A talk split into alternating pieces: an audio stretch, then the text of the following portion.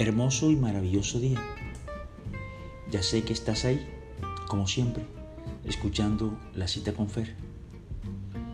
Hoy me quiero referir a algo que muchas veces nos ataca como cristianos y es esa falta de motivación. Nos dirigimos al Salmo 37, versículo 4, en donde nos dice, pon tu alegría en el Señor. Él te dará lo que ansió tu corazón. Pero también nos podemos ir a Filipenses 4:13. Todo lo puedo en Cristo que me fortalece. Y sí, todo lo puedo en Cristo que me fortalece. Pero está dado y será en nosotros la responsabilidad de dar ese primer paso para ir en búsqueda de la motivación. Y a veces pensamos que es Dios el que debemos esperar que nos motive, que necesitamos de Él para dar el primer paso. Pero definitivamente eres tú. Son ustedes y soy yo quien debe ponerse a la acción. Ya hemos visto y se ha considerado que la única forma de fracasar es no intentarlo. Si usted, ustedes o yo no intentamos un cambio en nuestra vida, pues obviamente nuestra vida no cambiará.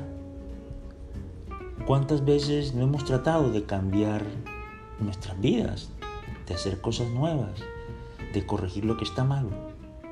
¿Cuántos proyectos no hemos tirado por no conocernos a sí mismos? Es esa motivación la que hoy quiero que tú emprendas. Es esa motivación la que hoy quiero que esté en ti, en ustedes, en mí como responsabilidad. Por ello y para ello quiero decirte, a Dios le gusta verte en acción. A Dios le gusta que te muevas. Encomienda al Señor tus empresas. Confía en Él que lo hará bien. Hará brillar tus méritos como la luz y tus derechos como el sol de mediodía. Cállate ante el Señor y espéralo. No te indignes por el aprovechador, porque Él atropella al pobre al pequeño. Calma tu enojo, renuncia al rencor, no te exasperes, que eso te haría mal, pues los malvados serán existir pecados y tendrán la tierra lo que es para el Señor. Solo un momento y ya no está limpio. Si buscas donde estaba, ya no lo encontrarás. Los humildes heredarán la tierra y será grande su prosperidad. El malo conspira contra el justo y rechina los dientes contra él, pero el Señor se burla de él porque ve la llegada de su hora. Tenemos el respaldo de Él y con Él para emprender esa motivación. Cuando Él te vea motivado, cuando Él te vea en acción, entonces Él tomará las riendas de tus cosas, de tu vida y de tus proyectos. Y vuelvo y te leo el Salmo 36, versículo 4. Pon tu alegría en el Señor. Él te dará lo que ansió tu corazón. Eso está claro.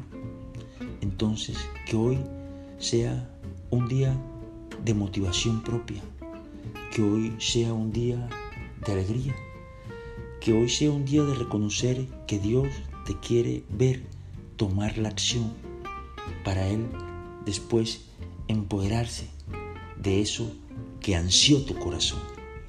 Dios te bendiga, Dios lo bendiga y no se olviden. Param, pam, pam, pam. Param, pam, pam, pam. Ya viene, ya se acerca ese helado de cono de vainilla. Un abrazo.